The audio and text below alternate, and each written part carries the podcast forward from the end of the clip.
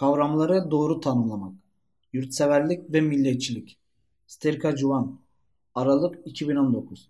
Reber Apo'yla 1970'li yıllarda tarih sahnesine ilk adımını atan PKK'nın en önemli özelliklerinden biri de bir ulusal kurtuluş hareketi olmasıdır.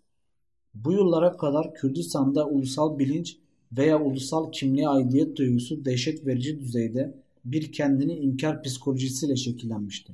Reber Apo Kürdistan'da kendi varlığından korkan ve kaçan bir halk gerçekliğinden bugün tüm dünyada halkların özgür yaşam mücadelesine umut olan ve öncülük eden devrimci bir halk hareketi yaratmıştır. Bugün Kürdistan'da işgalciliğe ve sömürgeciliğe karşı verilen devrimci halk savaşında Kürt ulusal bilinci milliyetçilik yerine yurtseverlik temelinde şekillenmiştir.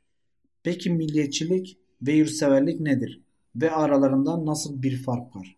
Milliyetçilik Günümüzde bilinen haliyle milliyetçilik 17. yüzyılda İngiliz devrimi ve 18. yüzyılda Amerikan ve Fransız devrimleriyle beraber ortaya çıkmaya başlamıştır. Bu dönem sermayenin giderek ağırlık kazanan ekonomik gücünün politik bir güce dönüştüğü ve monarşilerin yıkılıp ulus devletlerin kurulduğu bir dönemdir. Politik gücü neredeyse tamamen ele geçiren büyük sermaye gruplarının eski sistemi yani krallıkları, sultanlıkları çarlıkları yıkarak ulus devletleri oluşturma sürecinde daha geniş kitleleri harekete geçirmek için kullandığı en önemli ideolojik silahlardan birisi de milliyetçilik olmuştur.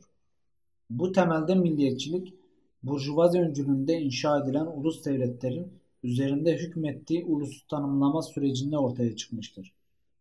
Böylece her ulus devlet kendi milliyetçiliğini geliştirmiştir. İngiliz ulus devleti İngiliz milliyetçiliğini, Fransız Ulus Devleti Fransız milliyetçiliğini, Türk Ulus Devleti Türk milliyetçiliğini yaratmıştır. Milliyetçilik yani kelime anlamıyla sadece bir milliyetin ulusun çıkarlarını savunma, kapitalist modernitenin bugünkü şeklini alırken ortaya çıkan ideolojik bir kavramdır. Dolayısıyla milliyetçilik, kapitalist modernitenin temelini oluşturan erkek egemen zihniyet ile beraber ulus devlet, endüstriyalizm ve azami kar hırsını meşrulaştırmada egemenlerin kullandığı ideolojik bir araçtır.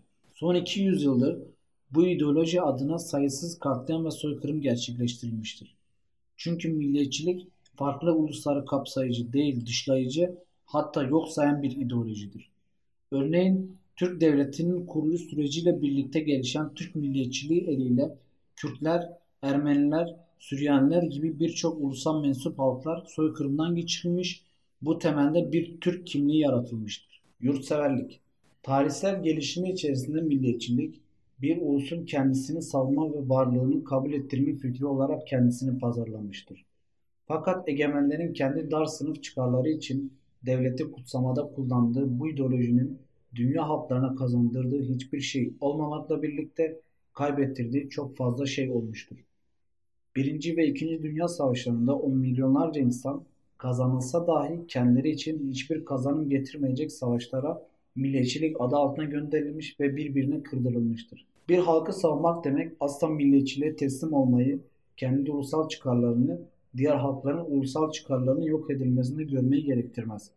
Kürdistan'da oluşan ulusal bilinç milliyetçiliği reddeden, yaşadığı topraklarda varlığını sürdürme, yani kendi kaderini tayin etme hakkıyla tanımlayan ve bunu hem Kürdistan'da yaşayan halklar hem de tüm dünya halkları için talep eden yurtseverlik bilincidir.